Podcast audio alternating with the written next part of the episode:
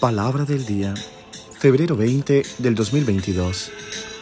Del Evangelio según San Lucas, capítulo 6, versículo 27 al 38. Escuchemos. En aquel tiempo, Jesús dijo a sus discípulos, Amen a sus enemigos, hagan el bien a los que los aborrecen, bendigan a quienes los maldicen y oren por quienes los difaman.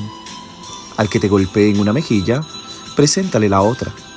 Al que te quite el manto, déjalo llevarse también la túnica. Al que te pida, dale.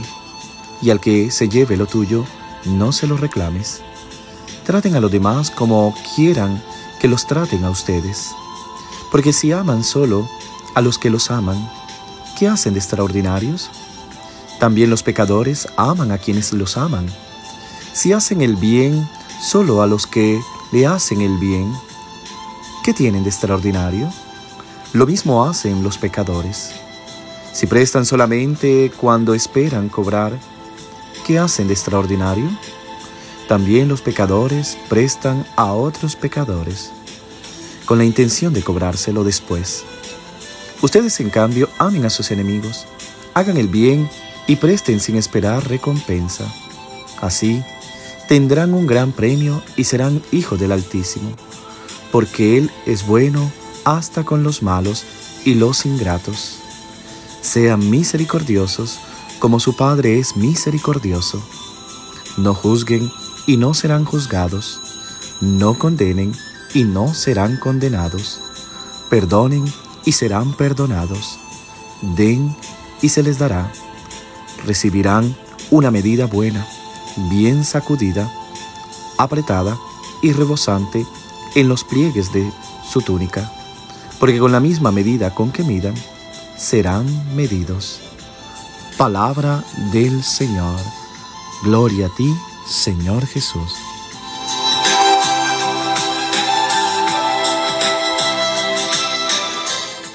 ¿Qué tal mis queridos hermanos y hermanas? Hoy en este domingo, Día del Señor, te saludo con gran alegría Espero que hoy sea un día maravilloso en el que el Señor obre grandemente en ti, en todos tus proyectos.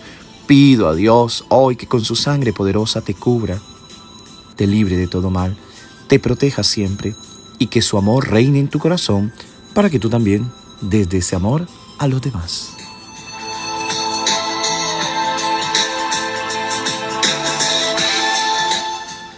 El domingo pasado el Evangelio nos hablaba en la primera parte del discurso de la llanura que Jesús distinguía dos antagónicos, pobres, odiados, y ricos, estimados.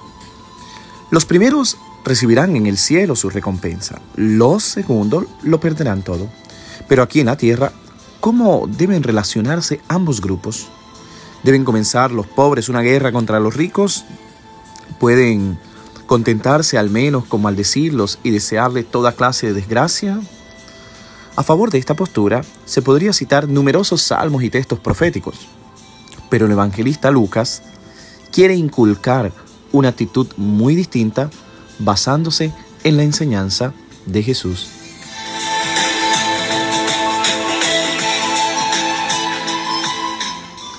Jesús comienza dirigiéndose con estas palabras a vosotros que me escucháis, es decir, a sus discípulos.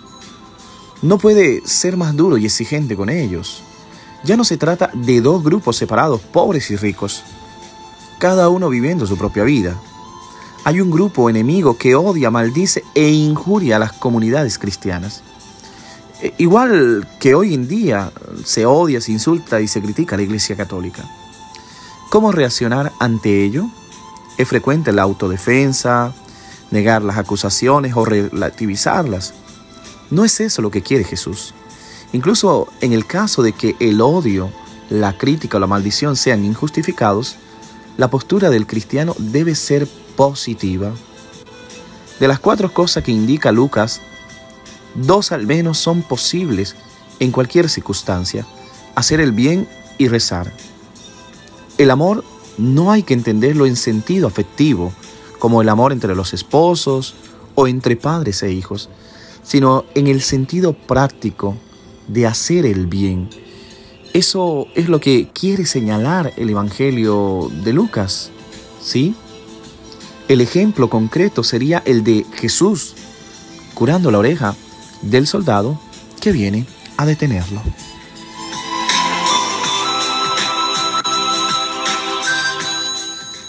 El Evangelio claramente dice, amad a vuestros enemigos, haced el bien a los que os odian, bendecid a los que os maldicen, orad por los que os maltratan mal.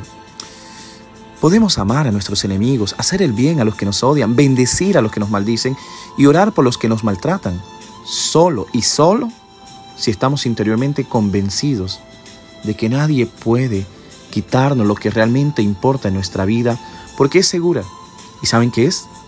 Es ese amor de Dios el que hace a las personas inmunes al mal, a su lógica, a sus preocupaciones.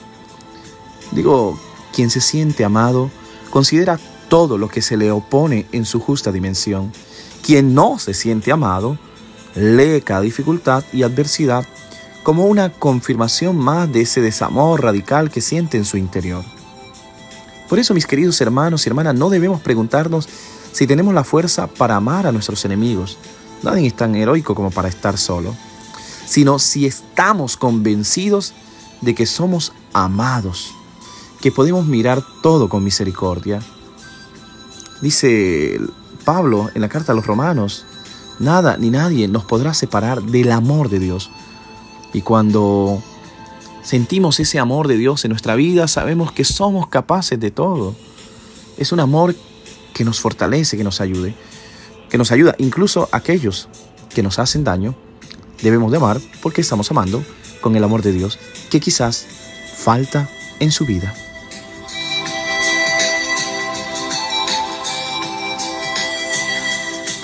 Jesús nos invita a amar como Él. Es lo que nos está diciendo a, a, copiar su propia actitud. La misericordia de Dios es en realidad un exceso sin reciprocidad. Por eso dice el Evangelio, sed misericordiosos como el Padre es misericordioso.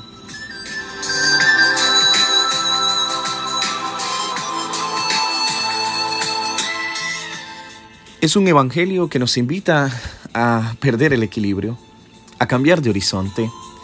Es difícil lo que nos pide el Señor, pero es la propuesta que le está dando al grupo de discípulos en el que tú y yo nos encontramos. Jesús nos está dando unos consejos generales nos está dando ejemplos concretos de cómo practicar estos consejos. Y sin duda alguna, el centro y la enseñanza es no hagas a los demás lo que no quieren que te hagan a ti. Tratad a los hombres como quieren que ellos te traten a ti. También nos invita a no imitar la actitud o la moral de los paganos, a superar todo esto, a vivir, imitar la misericordia de Dios y a ser ejemplos de misericordia como Dios es con nosotros.